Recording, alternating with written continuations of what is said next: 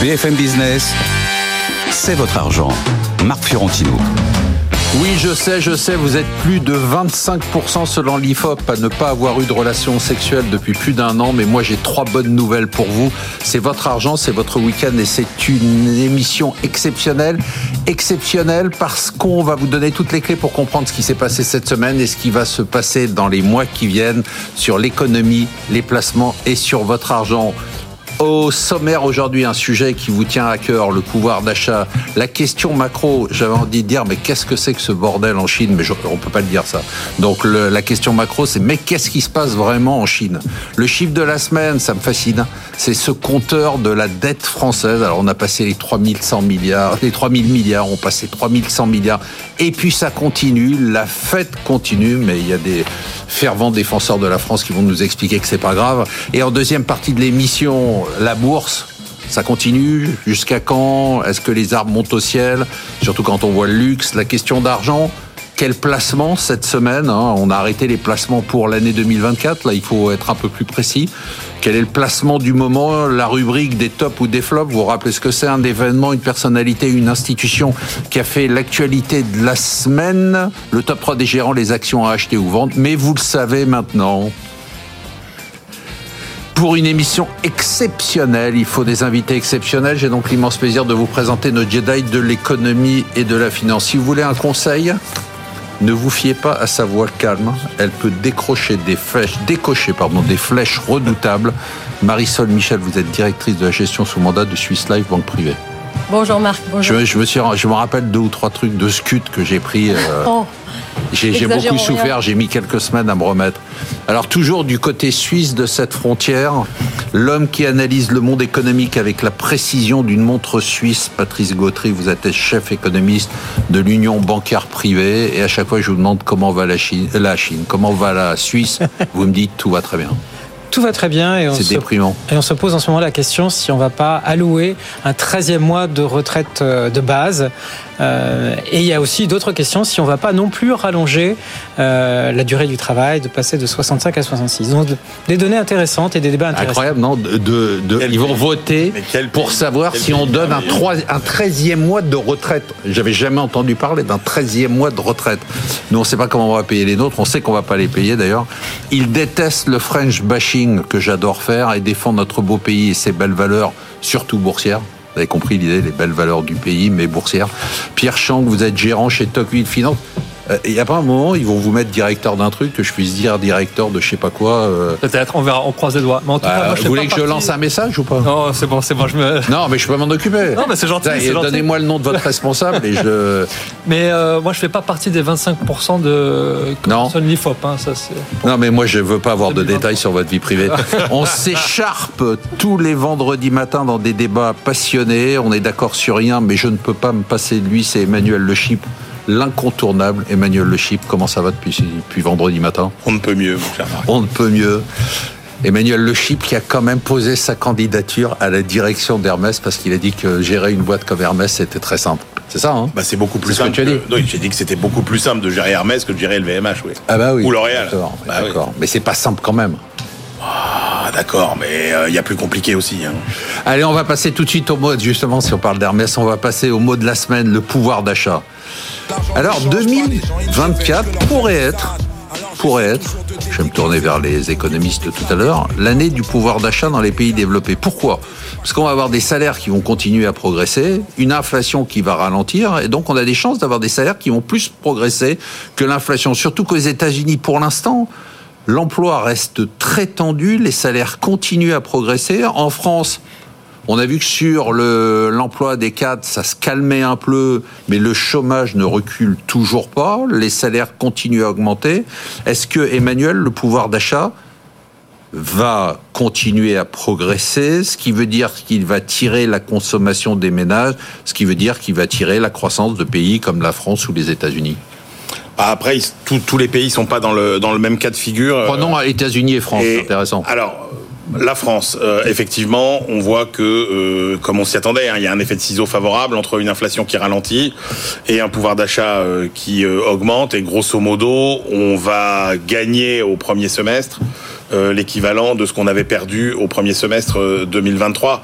Donc forcément, ça va avoir un impact sur la consommation.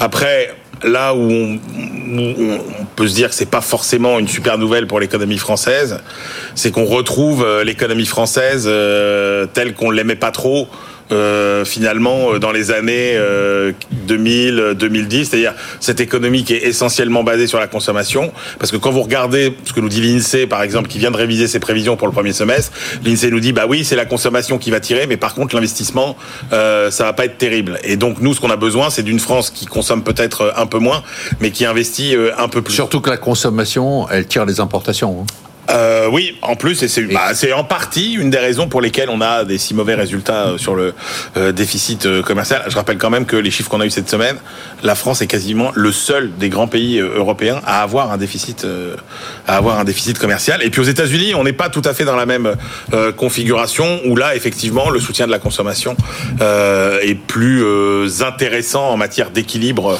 des moteurs de la croissance. Vous avez été surpris, Patrice, par la résilience de l'économie américaine grâce à la consommation des ménages, qui est le moteur finalement de la croissance mondiale en 2023 et encore en, début 2024. Hein. Oui, on est presque paradoxalement dans une situation dans laquelle quand ça va pas bien, on consomme, et quand ça va bien, on consomme, ah et on consomme même encore un peu plus. Donc effectivement, mais euh, vous l'avez révélé dans, l'introduction, c'est-à-dire c'est euh, l'image de création d'emplois. Alors même si celles-ci ont été extraordinairement fortes, donc au mois de janvier, on va ralentir un petit peu, mais de toute façon, il y a... Est-ce qu'on va ralentir? Oui, on va Parce que ça fait, ça fait un an qu'on dit qu'on va ralentir, on ralentit pas du tout. Sur, euh, sur la consommation, on avait déjà ralenti. Oui, il y a eu des hauts et des bas. Là, il y a eu deux trimestres de hauts, pardon. et sur l'emploi également, parce qu'en fait, quand vous regardez les composantes de l'emploi, l'accélération s'est faite notamment dans les euh, services euh, professionnels aux entreprises. Et là, c'est une donnée intéressante parce que ça veut dire qu'il y a une demande des entreprises. Et je rebondis sur ce que disait Emmanuel avec la faiblesse de l'investissement. Donc ça veut dire qu'il se passe quelque chose. C'est pas uniquement de la consommation. La consommation vient de création d'emplois dans des secteurs qui sont liés aux entreprises.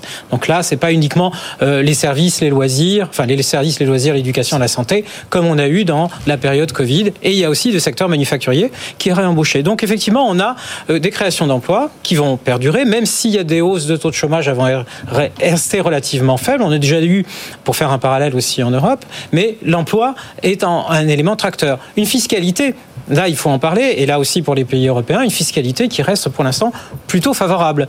Aux États-Unis, on discute encore une loi alors sur des réductions qui sont des réductions qui étaient en place, des avantages, pardon, qui étaient en place, qui avaient été levés, mais qui vont être réinstaurés en faveur, en fait, de. On, donne une subvention en quelque sorte aux ménages qui ont des bas revenus, qui ont des enfants. Et il va y avoir un effet rétroactif.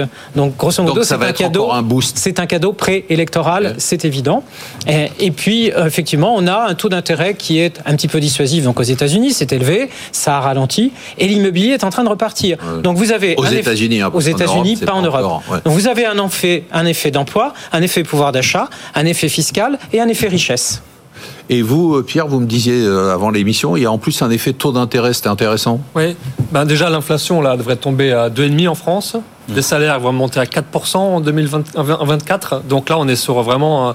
Et en plus, je veux dire, les... ce qui n'est pas capté dans, dans ces chiffres que je viens de donner, c'est le fait que quand on a 100 000 euros d'épargne placé sur des euh, à 3 ou 4 ben, ça fait des revenus un peu chaque année comme ça quelques milliers d'euros. Et avec ça on peut aussi euh, euh, aller faire un week-end acheter acheter une télévision. Donc vous intégrez ça, vous dans, dans une réflexion. C'est bien ça en économie d'intégrer les revenus des placements alors, alors, les travaux que, que, que, qui ont été publiés récemment montrent, par exemple, en France, ce, cette, cette, psychologie de l'épargnant français qui gagne euh, ses petits sous euh, finalement 3-4% euh, comme ça. Je dis voilà, c'est pas considéré comme de l'argent qu'on peut dépenser. En fait, il y a deux mauvaises nouvelles sur, sur quand même sur le, la, façon dont on calcule le pouvoir d'achat. C'est effectivement ces revenus financiers qui expliquent en partie l'augmentation du pouvoir d'achat, mais qui en réalité, quand on regarde le comportement de l'épargnant français, euh, ne sont pas intégrés comme un, du pouvoir d'achat supplémentaire, et donc ils n'y touchent pas trop, à la différence de ce qu'a expliqué euh, Patrice sur euh, effectivement l'effet de richesse qui joue à plein aux États-Unis, où là vous avez un lien vraiment assez net surtout avec la bourse, ce sentiment de et le, le et, et, la consommation. Et puis la deuxième mauvaise nouvelle qui fait qu'on surestime peut-être les gains de pouvoir d'achat en France, c'est tout. Alors c'est un peu technique, mais c'est tout ce qui concerne euh, vous savez, le calcul euh, des loyers fictifs mmh. que touchent les, les, propriétaires. Et là, c'est un calcul qui est en hausse, mais de facto, c'est de l'argent qui rentre pas vraiment dans les poches des, des, propriétaires. Donc, bon, ça, c'est de la cuisine statistique, mais tout ça pour dire que on surestime peut-être les gains de pouvoir d'achat en France en plus. Marisol, ils veulent pas vous laisser parler. non, juste un petit point. on note effectivement, il y a un autre élément. on a décrit effectivement le, le panorama des variables économiques traditionnelles. Il y a un autre élément qui est essentiel, c'est la confiance. Alors, les indices de confiance des consommateurs en Europe sont très bas. Ils sont en train de, de rebondir, de se reconstruire. Mais par contre, ce que je note, c'est que même quand il y a une amélioration grâce au pouvoir d'achat, les notations, tout ce qui est euh, les questions qui sont liées à l'épargne et à la préférence pour l'épargne, eh bien, ça reste à des niveaux élevés. Donc, ils bénéficient effectivement d'un pouvoir d'achat supplémentaire, mais en visiblement Europe. en Europe. Pas aux États-Unis. Alors, aux États-Unis, en ah fait. non, aux États-Unis, l'endettement explose des ménages. aux États-Unis, c'est moins un problème. L'épargne baisse. Oui. Euh, C'est-à-dire que c'est dingue, quoi. Eux, quand, euh, non, mais je reprends ce que vous dites parce que c'est passionnant. Eux, quand ils ont confiance, ils, dilapident leur épargne, ils empruntent. Et bah, le matelas qui s'était constitué pendant le bah Covid, il a complètement, il a complètement disparu. Ils empruntent. Il a été utilisé. Alors justement, ce qui est ça qui est intéressant dans la réforme discutée au Congrès, c'est qu'on va redonner du pouvoir d'achat aux, aux, premières, aux, catégories de revenus les plus faibles. Donc là, le problème peut-être en Europe du retard à l'allumage qu'on risque d'avoir malgré l'amélioration du pouvoir d'achat serait en fait d'une confiance qui reste encore tournée plus vers l'épargne que vers la consommation. Donc un manque de confiance. Donc un manque de confiance ou une confiance pas suffisamment établie. Marisol Oui, je suis tout à fait d'accord avec euh, ce que Patrice vient de dire. Le problème clé, c'est un problème de confiance lié à une insuffisance de, croissance économique en Europe. Quand on voit les chiffres, ils sont, ils sont très parlants. Hein. On, termine l'année aux États-Unis avec une croissance de 2,4% hein. du, produit intérieur brut, alors que la, zone euro euh, stagne à 0,5%. Comment voulez-vous être très confiant dans, dans ce cadre-là? Donc euh, voilà, il y aura un petit rattrapage du pouvoir d'achat cette année, mais c'est juste la, compensation, comme le disait Emmanuel, de l'année 2022 où le pouvoir d'achat avait été très amputé. Donc euh, au global, sur trois ans, je suis pas sûr qu'on ait gagné du pouvoir d'achat.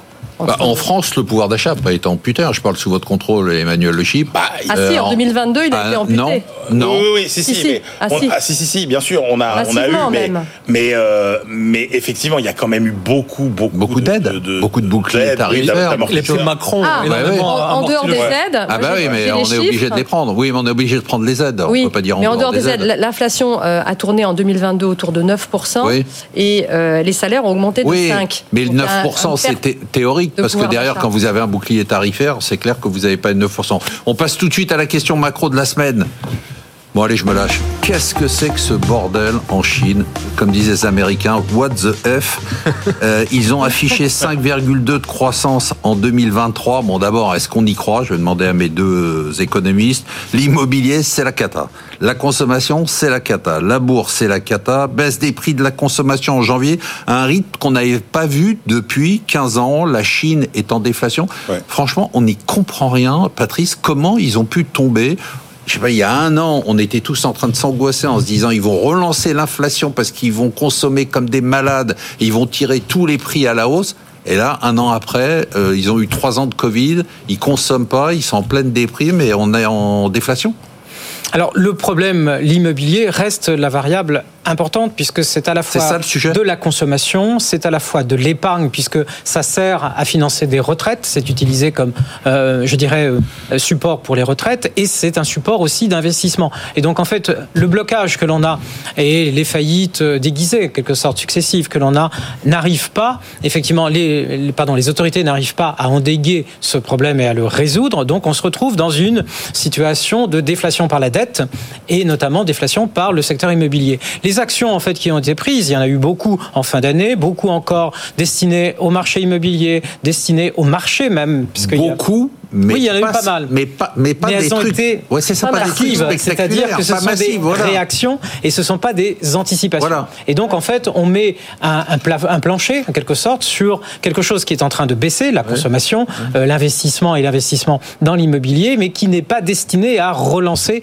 l'activité. Et alors pourquoi? Parce qu'en fait, ils veulent, ils veulent réduire l'endettement. Euh, la Chine est dette publique et dette privée, et en fait, par des taux d'intérêt réels qui sont astronomiques, hein, on est entre 3 et 4 2% avec 0 ou moins 0 quelque chose d'inflation. Donc on a des taux d'intérêt réels qui sont extrêmement élevés, ce qui est destiné à réduire en définitive l'endettement parce que l'immobilier dans le passé, qui a fait la croissance, à côté des exportations, a fait aussi effectivement monter l'endettement. Et tout le monde s'est endetté. Et donc on veut effectivement à la fois accélérateur et frein, on veut à la fois réduire l'endettement, mais on voudrait que l'économie reparte. Et on voudrait aussi privilégier des secteurs stratégiques, bien sûr, les nouvelles technologies et certains secteurs de l'industrie. On ne peut pas y arriver, et c'est une économie qui est effectivement administrée avec des règles de marché, mais qui est administrée. Donc en fait, pour l'instant, on se prend les pieds entre le diagnostic, qui est lui est simple à apporter, mais sur la posologie sur la médecine à apporter, et eh bien là, effectivement, il y a encore débat et il va y avoir encore des effets d'annonce jusqu'au mois de mars, puisqu'il y a encore plein de réunions officielles.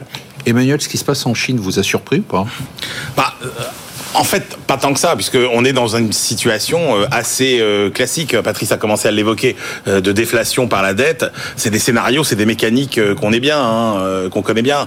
C'est l'article d'Irving Fisher en 1933, etc. On l'a vu. Le dernier cas vraiment emblématique, ça a été le Japon des années 90. Hein, C'est-à-dire que vous avez une bulle financière, bon et immobilière qui éclate. Et là, vous vous retrouvez dans la situation qu'a décrit Patrice, avec des taux d'intérêt réels très élevés. Et là, il faut bien se rendre compte que euh, toute euh, Chine que vous soyez, tout gouvernement tout puissant et autoritaire que vous soyez, la sortie de ce genre de situation euh, en matière de politique économique est extrêmement compliquée. Hein, Pourquoi on peut pas faire un ben, plan massif de 400 milliards Mais parce que, mais pas, alors si de, ce côté-là, pourquoi pas Mais en matière finalement de, de, crédit, de politique monétaire, de taux d'intérêt, etc. C'est toujours, les, vous savez, les expressions qu'on avait sorties à cette, à cette époque-là. on fait pas boire un âne qui n'a pas mmh. soif. Euh, pushing on a string, etc. C'est-à-dire que les gens ne reprendront pas de, crédit. Donc ça va être compliqué pour la Chine de sortir euh, de cette euh, de cette situation, sachant qu'on a aussi, et c'est la caractéristique des pays en, en, debt deflation, c'est qu'on a une industrie qui est en surcapacité de production aujourd'hui. Donc ce sont des spirales dont il est, pas facile. est extrêmement difficile de sortir, et ça aura des conséquences sur nous parce que d'ores et déjà bah oui. sur Ils vont exporter leur déflation. Bah voilà, quand vous voyez la super euh, concurrence que, ah oui, voiture euh, électrique. Par exemple voilà donc il y a quelques secteurs nouveaux quelques secteurs de pointe qui peuvent tirer l'économie et, et, refaire de la Chine une grande puissance euh, exportatrice parce qu'il y avait quand même eu cette ambition de vouloir basculer les moteurs de la croissance vers la demande intérieure. la consommation. là on va on va retrouver bah, je vous ai dit qu'on allait retrouver une France plus traditionnelle avec ses défauts. Là on va retrouver une Chine qui va à nouveau tout miser sur l'export. Vous allez trouver la transition toute, toute choisie le chiffre de la semaine. C'est pas vraiment un chiffre de la semaine c'est ce compteur hein. le chiffre de toutes les Ouais, de toutes les semaines, c'est ce, ce, compteur de dette française qui me qui me fascine, qui me qui me stresse, qui m'énerve. Euh, donc on passe les 3100 milliards. On sent que ça monte chez vous là, cette angoisse de la, de ah la ouais. dette. Ah ouais ouais, je trouve ça incroyable. C'est-à-dire c'est pas simplement l'angoisse de la dette, c'est de me dire bon, c'est le déficit, c'est euh, là je vois les, les, les, les prévisions du gouvernement qui sont fausses, ils vont les revoir à la baisse avec des prévisions à 0,9 au lieu de 1,4 et on va pas pouvoir combler le trou, on va encore se retrouver avec 5% de déficit.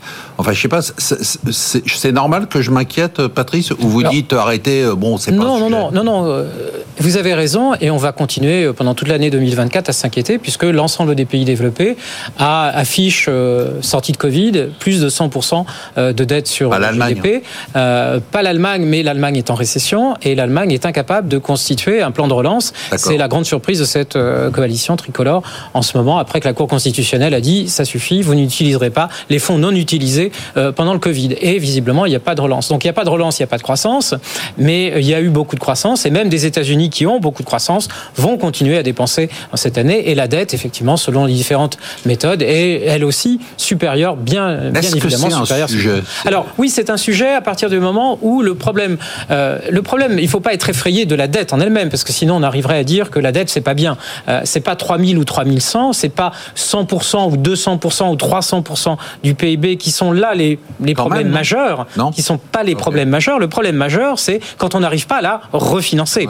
C'est la Grèce, c'est la crise européenne, c'est les, Donc nous, on baisses est tranquille, on peut y aller. Donc pour l'instant, on n'a pas de problème de refinancement. on n'en aura jamais parce qu'on aura toujours l'Allemagne derrière nous, on aura toujours la, la Des, des événements comme la Grèce, la crise européenne de 2010, il y a un moment où les investisseurs disent non. mais pour la Grèce, mais nous, l'Allemagne ne va jamais nous laisser tomber. Euh, je ne pense pas que l'Allemagne achète de la dette euh, française. Non, la dette mais française. Elle peut dire, elle laisse la Banque centrale européenne continuer à faire ce qu'elle fait. Oui, mais ça, ça ne refinance pas les États. Et c'est ce que, ce que vous disiez. Directement, si. Non, pas directement, euh, puisque là c'est de la balance commerciale qui devient déficitaire. Et l'avantage, en fait, le, le, pari, on peut avoir un déficit budgétaire et on peut avoir une dette qui augmente, on peut avoir un déficit commercial à partir du moment où tout ça est compensé, balayé et, et surreprésenté par des, des entrées de capitaux et notamment de l'investissement direct. Et c'est ce qui arrive à la France et c'est le pari en quelque sorte de la politique économique en ce moment, c'est de balancer tout ça par une industrialisation et des entrées nettes de capitaux. Ça vous surprend que ça me stresse autant? Oui, parce que ça te ferait à ce moment-là, ça fait 30 ans que ça devrait vous stresser. Oui, voilà. C'est-à-dire que euh, les promesses, en pire. les promesses de réduction des dépenses publiques, ah, c'est l'année prochaine. Hein, on vous promet l'année prochaine, on fait un effort. Euh, les promesses à Bruxelles jamais tenues, tous les plans, non, mais là, 5% les du plans PIB, transmis on est, y a à plus Bruxelles de année après année avec les prévisions de dette de déficit. 5%. Tous trahis les uns après les autres. Et le scénario, encore une fois, est exactement le même cette année, donc il se passera rien il se passera rien. Moi, je voudrais peut-être rajouter une petite vision marché. En fait, euh, pour vous rassurer, Marc, euh, bon, le montant de la dette, bien sûr, est très, est très, très inquiétant, mais en fait, c'est surtout une question de confiance. Et euh, la, dette, bien sûr, c'est une drogue, c'est très difficile d'en sortir, surtout en période de hausse de taux. On a connu une période de hausse de taux terrible, avec 11 hausses de taux donc en 2000, au cours des dernières années. Hein. La dernière hausse de taux a eu lieu donc au cours de l'été dernier. Là, on va aller vers des baisses de taux. Donc, la charge d'intérêt va être moins forte. Et c'est plutôt un peu rassurant, même si le, niveau de départ est inquiétant. Donc le plus dur est peut-être passé. On, le, voilà, le plus dur est passé, mais le montant de la dette va continuer à augmenter. Vous qui adorez la France, ouais, donc, vous inquiète ou pas? bon, déjà, déjà, la, première chose, c'est que bon, moi mon métier c'est la bourse. Donc euh, si on prend le chiffre d'affaires du CAC 40, il est réalisé à 25% en France. Donc il faut dissocier le sujet de la dette France et de la performance boursière du CAC 40. Donc ça c'était juste une, une parenthèse. Deuxièmement, moi quand je regarde les dans les enquêtes d'opinion, euh, qu'est-ce que l'opinion euh, concernée, enfin, euh, qu'est-ce qui préoccupe l'opinion finalement? C'est l'immigration, la sécurité, l'inflation, le pouvoir d'achat. Le pouvoir d'achat. c'est le pouvoir d'achat. La, la, la, la, cause environnementale. Et en fait, la réduction de la dette ne figure pas dans le top. Quoi. Donc, je veux dire, tant que ce n'est pas le cas, oui, mais on s'en fout. Il n'y a pas de politique. non, mais, pour, un gouvernement, il y a, c'est risqué finalement d'aller sur ce, de ce, quelque chose qui ne préoccupe personne finalement. Alors maintenant, c'est pas parce que ça préoccupe personne que, que ce n'est pas grave. Voilà. Donc Troisièmement, c'est pas spécifique à la France, c'est un sujet qui, qui traverse l'Occident pratiquement. Ouais, on dit ça, mais c'est pas totalement vrai. Ensuite, maintenant, il y a des gens qui réduisent ah, leur dette. Comme, euh, l'Allemagne par exemple. Aux US, c'est très vrai. Bah, L'Allemagne, c'est très bas, mais euh, l'Espagne, l'Italie, le Portugal, enfin l'Italie. tous les niveaux de dette en Occident globalement ont plutôt oui, sont en train de se replier à nouveau. Voilà, maintenant, sauf nous. Ok, donc euh, maintenant, euh, pour moi, il y a, y, a, y a, une manière d'en sortir. Donc, bien sûr, l'inflation, bon, ça, tout le monde, le, tout le monde en parle. Il faut, il faut de l'inflation si on veut pouvoir réduire ce poids euh, graduellement. Euh, deuxièmement, il y a, y a aussi, je pense, de l'ingénierie financière. C'est-à-dire que si, si l'opinion s'en moque, finalement, et il va falloir le faire de manière beaucoup plus euh, intelligente et faire d'ingénierie financière. Quand il y a une partie significative de la dette qui appartient à la Banque centrale, il y a sans doute des manières de faire. Donc euh, bon, moi je suis pas un spécialiste de la dette, mais il y a des, il y a des, il y a des solutions existent euh, parmi repousser l'échéance de ce qu'on a. Bah, de toute façon, on est dans, des dettes euh, quasiment euh, perpétuelles. Hein. Voilà, donc on peut, on peut repousser le problème dans le temps. Ça ne veut pas dire qu'on le règle, mais en tout cas, on peut parfois, on pourra répondre à certaines, à certaines voilà. Et dernièrement, euh, oui, c'est possible de sortir de ça à partir du moment où l'opinion le souhaite. Si l'opinion le souhaite, le cas s'est déjà présenté en Occident, c'est le Canada, dans les années 90. Vous avez le gouvernement de Jean Chrétien qui a fait une réforme du service public radicale. On l'a eu en Suède, disant, on l'a eu en dans disant, pays. Euh, voilà ce qu'on peut, voilà ce que l'État souhaite faire, voilà ce qu'on privatise, euh, voilà le nombre de fonctionnaires euh, qu'on va passer dans le privé, etc. Donc c'est possible, mais il faut un gros support collectif. Ouais, vous dites qu'il n'y a pas de, volonté tant que c'est pas Aujourd'hui, c'est pas le moment. Donc, non, moi, ce qui m'inquiète le plus, c'est que c'est pas un sujet du marché. Il y avait aussi le marché une énorme pression. Voilà, c'est ça. le problème, c'est qu'on a zéro pression. Donc on changera dos au mur. Voilà, donc je, je, vois pas comment ça. Et je vois pas quand on sera dos au mur. on citait la Grèce tout à l'heure. Il faut quand même rappeler que pendant des années, euh, la Grèce a emprunté euh, au même taux que la France et l'Allemagne. Euh, enfin, si vous prenez entre le lancement de l'euro et, la et la fameuse crise, la Grèce empruntait au même prix que la France et l'Allemagne. Et on se retrouve dans la deuxième partie de l'émission pour parler évidemment de la bourse, pour parler placement, pour parler des tops et des flops, pour faire le top 3 des gérants et pour les actions à acheter ou vendre. Ne partez pas trop loin.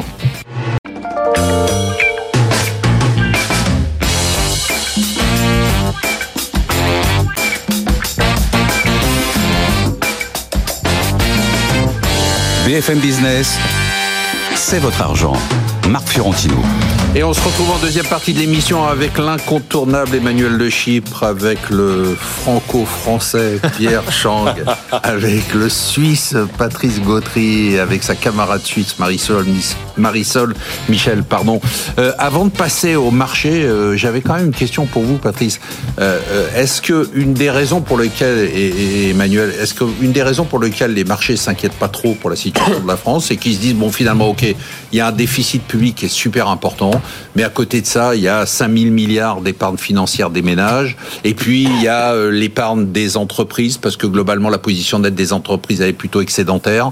Et finalement, si on met tout ça, bon, c'est pas mais si vraiment il devait y avoir un souci, on irait piquer comme euh, à Chypre 10% euh, du pognon chez les gens qui ont de l'épargne financière pour rétablir les équilibres. Oui, alors je reviens sur ce qu'on disait tout à l'heure. Donc on a, on a euh, des déficits courants, mais aussi on a des entrées de capitaux et la différence entre les déficits courants et les entrées de capitaux redevient positive. C'est-à-dire que là on a un afflux au travers de l'investissement ou d'achat de dettes français euh, qui rentre dans l'économie française. Il y a un stock d'épargne, alors l'épargne agrégée, enfin de flux d'épargne euh, chaque année qui est supérieur à 20% du PIB. Donc là, épargne des ménages, épargne des entreprises.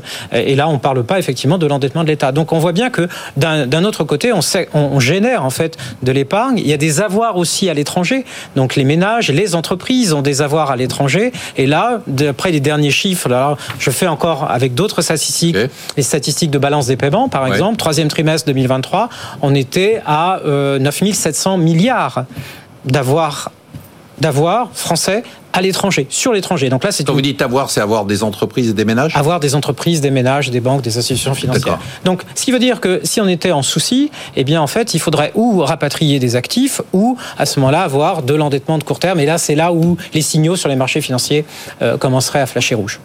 Et Emmanuel Le Chip, quand on parle de dette, juste une question euh, technique, on parle, quand on parle de dette publique, c'est net des actifs de l'État ou pas? Ou est-ce que c'est vraiment que ah bah, la vous dette avez, vous avez plusieurs calculs, mais grosso modo, tout le monde s'en tient euh, à la version euh, maastrichtienne, qui est la même un peu pour tous les pays euh, européens. Alors après, la réalité... Et c'est quoi la version maastrichtienne C'est-à-dire c'est bah, que de la, dette La version maastrichtienne, c'est le, niveau qu'on a, effectivement. C'est du brut. C'est exact, exactement, c'est du, brut. Et après, la réalité, ce qu'il faut quand même rappeler, c'est qu'il n'y a aucun travail théorique qui, qui, qui détermine un niveau critique de, de, de, de, de dette. Est-ce qu'on connaît la valeur des actifs euh, de l'État Bah après vous vous avez des évaluations sur euh, combien il y a des évaluations sur euh, le patrimoine de la France, combien ça vaut, etc. Ça. Et vous êtes alors de, de, mémoire, vous êtes plutôt si vous si vous regardez l'actif France. Ah non, je parle pas de l'actif France. Non, mais je veux dire la France, combien ça vaut Grosso modo, c'est 12 000 12 000 milliards d'euros ou quelque chose comme ça. Donc... Il y a aussi un autre élément, bon, c'était technique, c'est le coût apparent de la dette, c'est-à-dire en fait à quel taux cet ensemble de dettes auquel vous faites référence est, est, sur les marchés. Et en fin 2022, on était à 1,8%. donc ce qui est relativement faible. Alors là, ça va passer à 2 et vers 2,5 parce qu'en plus, il y a euh, l'échéance moyenne de la dette, c'est 8,5 euh, années. Donc c'est une dette plutôt longue qui va être endettée certes à un coût plus élevé, mais si les taux baissent dans une seconde partie de cette année. Bon, merci la Banque centrale européenne et merci l'Allemagne quand même hein, pour le refinancement. Et, merci euh, et merci les capitaux étrangers qui viennent chercher de la dette européenne. Allez, on passe tout de suite au marché. Ça continue hein, à progresser. Bon, on a quand même un CAC qui est 1,6% en hausse. On a une amplification en fait des, des mouvements de fin d'année avec le S&P qui est en très forte hausse, le Nasdaq qui est en très forte hausse, le Nikkei hein, qui fait quand même plus de 10%. Quel réveil Il faudra qu'on fasse euh, un truc sur le Japon parce que c'est quand même spectaculaire. Un pays qui était endormi pendant 30 ans et qui se réveille, on a l'impression que c'est un nouveau dragon. C'est, euh, je, lis les analyses des, brokers américains sur le Japon. On a l'impression que c'est, c'est devenu le nouveau pays émergent. Emmanuel, toi le Nikkei est à combien Toi qui aimes bien, eh ben, il est repassé au-dessus. De, on doit être à 38 000 et quelques. Mais euh, on oui, c'est Abenomics a enfin délivré. Eh oui, mais c'est complètement et, et vous avez 2,7% euh, de plans de relance par rapport au PIB qui ont été lancés en fin d'année. Toujours pas au niveau de 89. Hein. C'est oui, et puis il ne faut pas oublier que la devise a énormément 89, mais mais hors dividende, il y a eu énormément de dividendes. Pardon. Mais mais la devise, le yen a tellement baissé qu'une grande partie de la performance a été mangée par la baisse euh, du yen. On est au plus bas depuis 32 ans sur le yen. ah oui, c'est intéressant. Et, euh, évidemment, pour terminer sur le, ce tour d'horizon, Shanghai qui continue euh, à baisser. Alors certes, il y a eu un petit mouvement de reprise avec les mesures qui ont été prises. Tous les gens qui ont vendu au découvert, on leur a expliqué qu'ils allaient se retrouver en prison en action chinoise, donc ils se sont un tout petit peu calmés. les marchés, Marisol Michel, c'est quoi le, le, le topo pour 2024 alors, on sort d'une très bonne année, hein, bien sûr, 2023, avec des performances donc 16% euh, sur le CAC, 24% sur le Standard Poor's 500. Mais il ne faut pas oublier que 2023, ça faisait suite à une année 2022 qui avait été très très mauvaise, à la suite de l'inflation et des hausses de taux qu'il y avait eu. donc c'était un effet de rattrapage. Euh, moi, ce que je peux dire, c'est que dans l'accélération de la hausse qu'il y a eu depuis, euh, depuis le mois de novembre, il y a eu quand même un certain nombre, un certain nombre de facteurs positifs euh, vraiment tangibles. D'abord, la croissance macro. La croissance macro nous a surpris euh, tout au long de l'année, surtout aux États-Unis, où on s'attendait, rappelez-vous, il y a un an, à une récession aux États-Unis. Ils terminent l'année avec une croissance de 2,4%, qui est tout à Ça, fait 2023, satisfaisant. Mais, maintenant, quand on se projette, qu'est-ce que vous dites? Les indicateurs avancés sont toujours bien, bien orientés aux US. Donc on, prévoit un ralentissement fort de la croissance aux États-Unis, mais à mon avis, on va être encore surpris parce qu'il y a une inertie. Donc ça, c'est un facteur de soutien pour vous, facteur pour les marchés, de soutien. L'inflation continue à baisser. Facteur de soutien. Facteur de soutien aussi. Les politiques des banques centrales n'ont pas encore pivoté dans le sens début de baisse de taux, mais on est en, phase de pause. Il n'y a pas eu de hausse de taux depuis maintenant longtemps. Donc vous êtes au six, six mois. Euh, et, puis dernier point, les entreprises. Les entreprises, euh, on, nous ont surpris positivement aussi tout au long de l'année 2023. Euh, Là, on est en pleine période de publication des résultats de la fin de l'année, du, dernier trimestre 2023. Et aux États-Unis, encore une fois, c'est très au-dessus des attentes. En Europe, c'est plus mitigé. Donc parce que la situation macro vous voulez pas le dire Donc vous êtes positif sur le marché Je pense que en termes de directionnel, l'année sera une bonne année, mais pas aussi bonne que 2023 pour moi, parce que le rattrapage, il a été fait en 2023.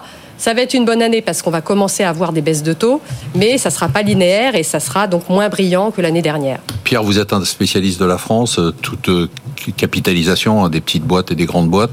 Euh, le CAC 40 en 2024, vous êtes positif ouais, donc bon là le CAC 40 depuis le depuis le point bas de l'an dernier, c'était fin octobre, début novembre, hein, donc il prend 10 euh, donc on a beaucoup et ce, ce, ce run, hein, donc on l'a vu sur d'autres indices aussi, mais ce run il, il s'est concentré sur les valeurs de croissance de qualité mm. euh, qui ont beaucoup monté, qui, qui ont beaucoup ririté, quoi, qui se sont revalorisées euh, significativement euh, dans un environnement où en fait on se projetait vers une baisse des taux quelque part en mars par la banque centrale. Donc euh, qui dit baisse des taux pour les marchés, c'est synonyme. On achète de la croissance de qualité. Et donc, c'est ce segment de la côte qui est déjà qui est très gros, hein, parce qu'il a beaucoup marché déjà l'année précédente. Il a continué à, à progresser. donc, c'est donc c'est ça. Aujourd'hui, maintenant, on est dans un écart un peu un peu un grand écart entre cette catégorie de valeurs, dont fait partie L'Oréal notamment, qui publie ce matin des chiffres un peu inférieurs. Boum, c'est moins 7 hein, tout de suite.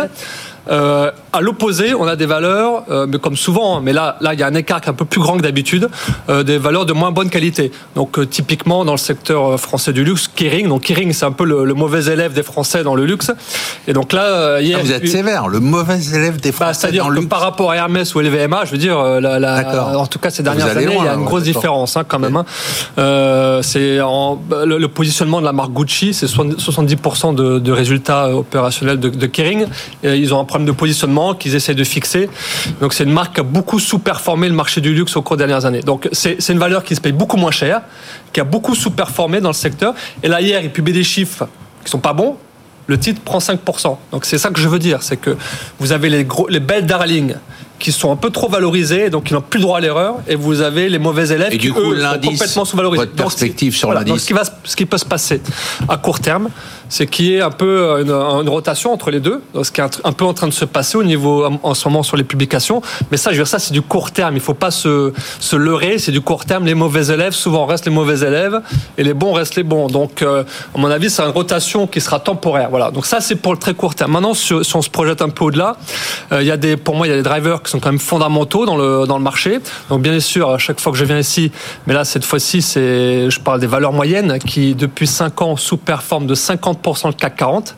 Donc c'est majeur. C'est historique. Hein oui, ça faisait 30 ans que c'était pas arrivé. Mm. Sauf que là, depuis octobre, donc ce fameux point bas, le CAC Small prend 20%, et le CAC 40 10. Donc là, on a des small cap qui commencent à surperformer. Donc ça, moi, c'est un signal qui m'intéresse. Et en plus, euh, il y a beaucoup de valeurs dans les small cap françaises, mais les small cap européennes qui sont complètement sous-valorisées. Et encore ce matin, pas plus tard que ce matin, une valeur en portefeuille, Visiative, qui fait l'objet d'une OPA, 35% de prime. Et voilà. donc des, des, des deals d'OPA en ce moment, il y en a beaucoup. Euh, donc là, c'est un segment. Ensuite, euh, pour aller un peu plus loin, mais là, je vais parler aussi au nom de, mon, de, mes, de mes collègues parce qu'ils sont très vocaux là-dessus. Il y a les matières premières. Euh, donc, là, vous êtes passé au deuxième sujet directement. Il n'y a pas eu jingle, mais c'est pas grave. Normalement, c'était le placement de la semaine. Ah bon, pardon. Mais, mais on y va. Alors, je lance le jingle, placement de la semaine, et là, vous me répondez. Allez-y. Donc les, euh, les, donc les matières premières dans, dans, un environnement reflationniste, parce que je crois qu'on n'est pas du tout sorti de l'inflation, mais ça, il faudrait demander à Patrice et, Emmanuel s'ils sont d'accord en ça. Mais pour moi, c'est, on est juste sur un, un, c'est temporaire ce, ce, ce, ce, mouvement des inflationnistes. Donc l'inflation va rester présente et donc euh, dans ces environnements, les matières premières ont, un rôle à jouer. Et d'autant plus qu'il y en a pas mal qui ont baissé, c'est là en 2023 et, et en particulier les matières premières liées à la transition énergétique. Donc nous, euh, on va lancer un fonds là-dessus. Hein. donc euh, ce qui va sur les matières premières de la transition énergétique. Sur les matières premières de la transition énergétique. Donc ça, c'est un, un, de nos projets en ce moment. Donc c'est pour ça que je vous en parle aussi. Et, le, le, dernier point, c'est les pays émergents. Donc en, en, tête, la Chine et l'Inde. Donc ben, la Chine est euh, a largement. Oui, et là aujourd'hui, on commence à un peu peut-être toucher le fond, d'autant plus qu'il y a des mesures comme l'interdiction de shorter, etc. Enfin, euh, qui, qui, qui marquent un point bas sans doute. Et il y a surtout l'Inde. Alors l'Inde, depuis trois ans, l'Inde surperforme de manière majeure l'ensemble des pays émergents. Euh, la Chine, et alors que la Chine sous-performe. Il y a un, espèce de passage de témoin entre la Chine et l'Inde. Notamment sur au, plan de la population. Voilà, et donc euh, l'Inde, pour ceux qui ont le temps, pour ceux qui ont aussi le courage et peut-être l'audace, euh, l'Inde pourrait être. donc là-dessus, là, on peut, sur le moyen terme. Là-dessus, on peut investir par des fonds indiciels, il y a des ETF, il y a des fonds spécialisés, enfin il y a plein de supports. C'est quoi le placement de la semaine pour vous, Marisol? Alors, moi je parlerais plutôt de placement de l'année, si vous voulez. Ah, faites ce que vous voulez. Faites votre émission, si vous voulez. Comme d'habitude, il faut rester très bien diversifié à la fois sur le plan des actifs et sur le plan géographique. Donc, euh, les actions européennes, on n'en a pas parlé tout à l'heure, mais elles sont pas chères. Elles sont en ligne avec leur moyenne historique de 20 ans, globalement parlant, hein, tout euh, type de capitalisation, grosse, grosse valeur et petite valeur, au, au, global.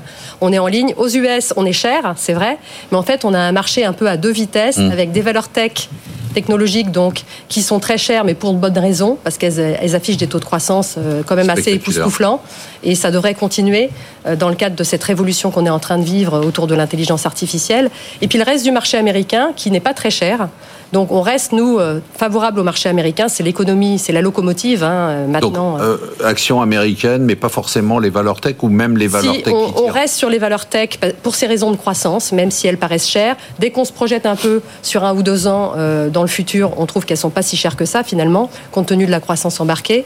Donc on reste euh, donc investi sur les valeurs tech. On élargit un peu à d'autres types de valeurs américaines et sur les valeurs européennes, on considère qu'elles sont pas très chères, donc on reste également investi. Je rejoins Pierre sur la question des mid cap. Euh, les, mid cap, on n'en a pas encore nous chez chez Swiss Life.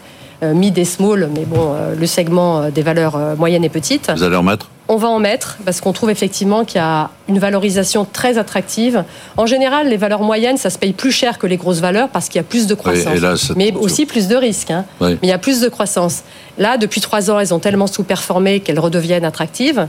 Et puis sur le plan international, on est quand même assez euh, déçu, voire très déçu de la Chine. Donc nous, on s'est repositionné euh, sur, euh, on a quitté un fonds pur Chine pour aller sur un fonds pur émergent avec beaucoup d'Asie donc les, euh, les dragons d'Asie qui bénéficient de, des modifications des chaînes de production en dehors de la Chine pour des raisons géopolitiques.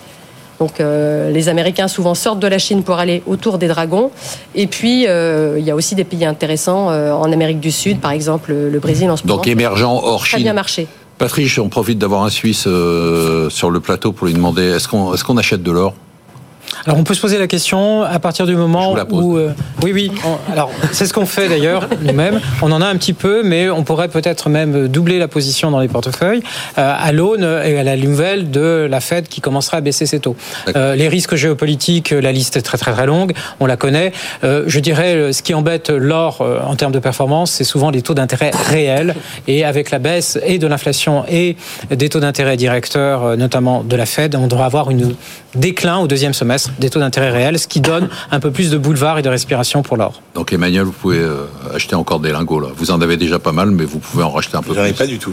Vous en avez pas Non. Des petites pièces, du Napoléon, des trucs comme ça. Rien. Allez, quel est le top ou le flop de la semaine pour euh, Même pas. plus.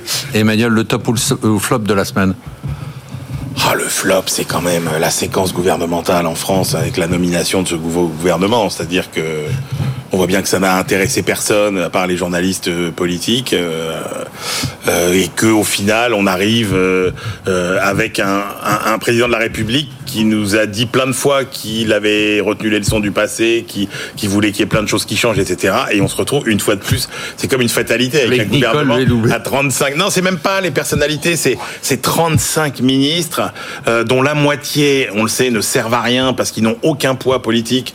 Et vous savez très bien que ce qui compte, finalement, c'est d'avoir un ministre qui a du poids politique. Moi, je le dis à tous les gens de tous les secteurs qui se, qui se désespéraient de ne pas avoir de ministre. Je dis, mais attendez, mais vous croyez qu'un ministre du commerce extérieur, ça sert à quelque chose, qu'un ministre du tourisme, ça sert à quelque chose, etc.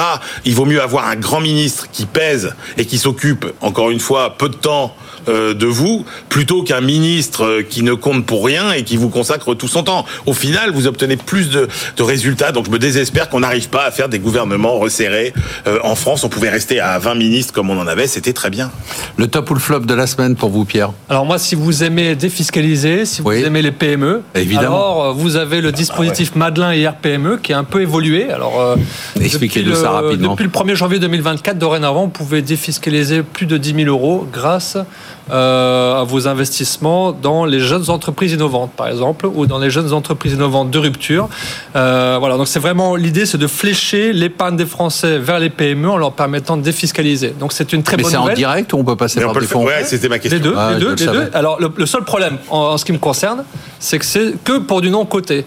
Et je comprends pas ah pourquoi en France, quand on investit dans une introduction en bourse pour une PME qui coche toutes les cases, pourquoi vous n'avez pas le droit à la Donc pour l'instant, c'est du non-côté, on peut passer par un fonds C'est que du non-côté. Pas du non-côté. Donc moi, je trouve ça euh, étrange et énervant. Euh, dommage. Top ou flop de la semaine pour vous, euh, Patrice euh, Les deux, mon capitaine. Top et flop en même temps pour l'Allemagne. Je reviens sur ah. les indicateurs économiques qui, a à la fois surpris les marchés en affichant des carnets de commandes dans l'industrie manufacturière en très forte hausse, plus 8% alors qu'ils étaient entendus en baisse. Mais le lendemain, nous a adressé aussi effectivement une contraction de l'activité industrielle, ce qui veut dire que effectivement, euh, on n'arrive pas à en sortir de la récession. En même temps, euh, les taux d'intérêt ont continué à monter, de 35, donc ça c'est un top, mais c'est un flop en définitive, alors que le DAX lui fait des plus hauts avec des vrais euh, des vrais tops qui sont alimentés par trois valeurs SAP, c'est un peu comme la Chine, l'Allemagne, c'est pas la même situation, mais on se pose quand même la question de savoir qu'est-ce qui se passe. Il y a un problème de régulation, de régulation économique, et il y a aussi. Un problème. Alors oui, la. Emmanuel dit depuis que Merkel est partie, c'est le bordel. Mais euh, oh. Alors les feux tricolores ont du mal à régler la circulation. C'est ce que vous m'entendez dire dans vos rêves. Allusion à la à la coalition qui est au pouvoir et cette transition énergétique et transition industrielle qui est très longue à, mettre en place. Donc malheureusement, il y aura pas encore. financer pour l'instant. Et pour l'instant, alors ils vont arriver ils vont à arriver financer, à mais ils vont mettre ils vont mettre beaucoup plus de temps, ou du moins, ça sera au détriment d'autres secteurs. Marisol, le top ou le flop de la semaine pour vous, c'était quoi? Alors pour moi, le top, c'est euh, les publications des, entreprises américaines, qui sont euh, encore une fois très au-dessus des attentes. Ça confirme encore une fois l'insolence de la croissance américaine, hein, qui nous surprend toujours positivement, et donc qui se qui a Jean-Marc Daniel dit c'est pas la peine d'être impressionné parce que ça se fait à crédit, donc euh, je vois pas ce que ça a d'impressionnant. Ah non, la croissance. Petite parenthèse. les entreprises ne sont pas très endettées, les entreprises. Vous parlez des États, mais les entreprises. Donc, euh, c'est quand même, ça ruisselle. il y a 80% des entreprises américaines qui ont battu les attentes ce trimestre-ci. Donc bravo. Euh, avec une ampleur de, de, de, gains par rapport aux attentes de 8%. Donc elles ont explosé les prévisions encore une fois. Donc c'est votre top de la semaine. Voilà. Allez, on passe tout de suite justement au top 3 de la semaine avec toujours les mêmes.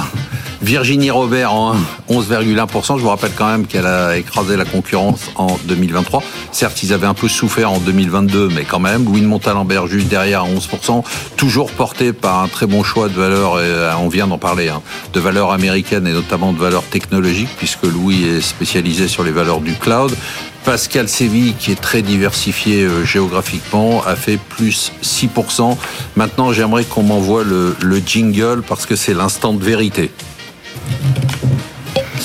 Pierre, les yeux dans les yeux, je vais vous donner votre portefeuille.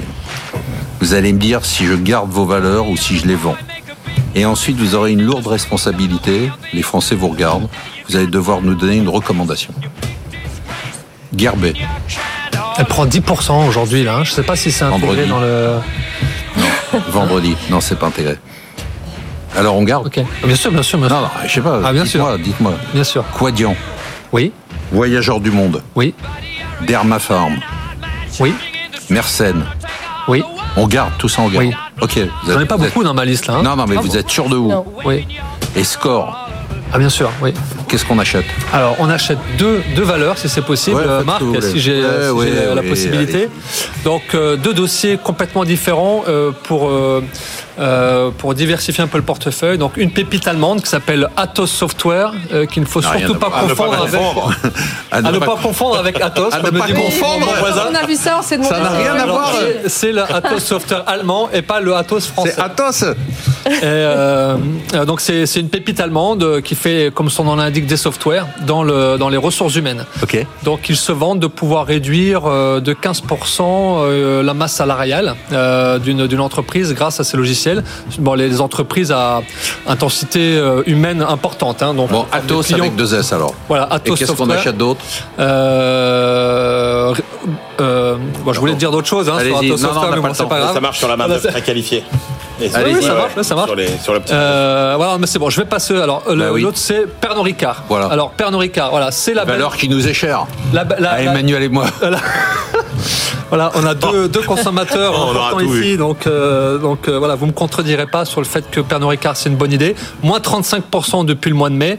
40 milliards de capitalisation. Donc c'est vraiment la machine de guerre, le rouleau compresseur qui, qui souffre en ce moment parce que la, la consommation en Chine n'est pas à la hauteur des attentes. Mais ça va parce revenir. qu'il y a des deux-stockages, il y a un peu de stock dans la chaîne de valeur qu'il faut épurer. Et donc là, on commence à voir un petit peu le bout du tunnel. Et donc, euh, je pense que 2024, c'est un point d'entrée sur le secteur globalement. Un petit coup de Pernod euh, Ricard. un, petit, un petit coup de Pernod Ricard, tout à fait. Vous pouvez me renvoyer le jingle parce que c'est important là. Marisol. Je suis d'accord avec vous sur Pernod. Ah oui Elle est dans ma liste d'ailleurs. Alors je vous lis votre portefeuille, vous me dites ce que je fais. Eiffage. Je garde. Capgemini. Je garde aussi. STM. Je garde. CRH qui est Cement Roadstone Holdings. Oui, qui est maintenant coté à New York. Je garde. Pernod Ricard. Je garde, je suis d'accord avec. Euh... Microsoft, bon ça c'est c'est incontournable ça. Je garde. Schneider. Alors celle-ci je vais la sortir. Ah bon, pourquoi? Oui. Je vais la sortir euh, compte tenu de très très belles performances. Donc on l'a rentrée il y, a, il y a 18 mois. Donc on la sort. Et elle a pris, euh, donc elle a fait un très beau parcours, elle a pris 50% depuis. Donc on y va. Euh, ça va, bon, ça les, va, y a pas les arbres ne montent pas au ciel, elle est très bien valorisée, on bien pas accélérée. Voilà. BNP euh, je garde. AstraZeneca. Je garde. LVMH, c'était la dernière valeur. On l'avait rentré la dernière fois, voilà. très beau parcours depuis. Elle a bien euh, réagi sur sa publication. Donc vous êtes contente, hein, voilà. vous êtes contente de vous en fait. Euh, bah, j'en sors une, je prends mes ouais. profits sur une et j'en rentre une autre. Allez-y. Donc c'est Eiffage, euh, qui est une société un petit peu peut-être euh, méconnue par. pardon, pardon, Eiffage était déjà dans la liste. Non, c'est Thales. C'est Thales qui est pas forcément. Pierre y suit, hein, il a dit. C'était ouais, déjà dans la liste. Eiffage c'était la première il de est ma fort, liste. Il est fort. Alors, Thales, c'est un titre défensif qui a de belles perspectives de croissance. Un peu compliqué à, à, comprendre pour certains parce qu'elle elle a plusieurs divisions. Pourquoi vous regardez Pierre quand vous dites un peu compliqué C'est pas sympa. Pas du tout. Euh, donc on la connaît du côté défense, hein, 50% du chiffre d'affaires. Mais il y, a, il y, a, aussi deux autres divisions. Il y a tout ce qui est aérospatial et aéronautique qui compte pour un quart du chiffre d'affaires. Et la division 10 donc euh, digital, euh, sécurité et euh, identité, qui compte pour un autre quart du chiffre d'affaires. Ils ont fait deux acquisitions récemment, une dans l'aérospatiale avec Cobham, la société anglaise, et l'autre dans la cybersécurité, Imperva, c'est une société américaine. deux belles acquisitions qui vont permettre d'accélérer les perspectives de croissance, rééquilibrer un peu la partie privée par rapport à la partie publique. C'est une société qui se paye pas cher du tout. Donc, grosso modo, 15 fois les bénéfices prévus pour 2024, avec un taux de croissance anticipé de l'ordre de 12% par an. Donc, c'est un dossier un peu compliqué à comprendre, pas très sexy, mais qui a de belles perspectives et qui est intéressant en ce moment parce qu'il n'a pas beaucoup monté. C'est ça qu'on aime, nous, hein, des trucs difficiles à comprendre et pas très sexy. Ça, nous, ça nous ressemble un peu. Allez, merci de nous avoir suivis. Merci à tous nos invités de marque. On se retrouve la semaine prochaine pour une émission dont on vient de m'annoncer, là, j'ai la dépêche qui vient de tomber, qu'elle sera exceptionnelle. Et surtout, n'oubliez pas que vous pouvez nous écouter, nous voir et nous revoir en replay, podcast sur toutes les plateformes. Et n'oubliez pas la librairie de l'écho, une des meilleures émissions du PAF. Vous pouvez la voir en replay et en podcast. À bientôt. Merci.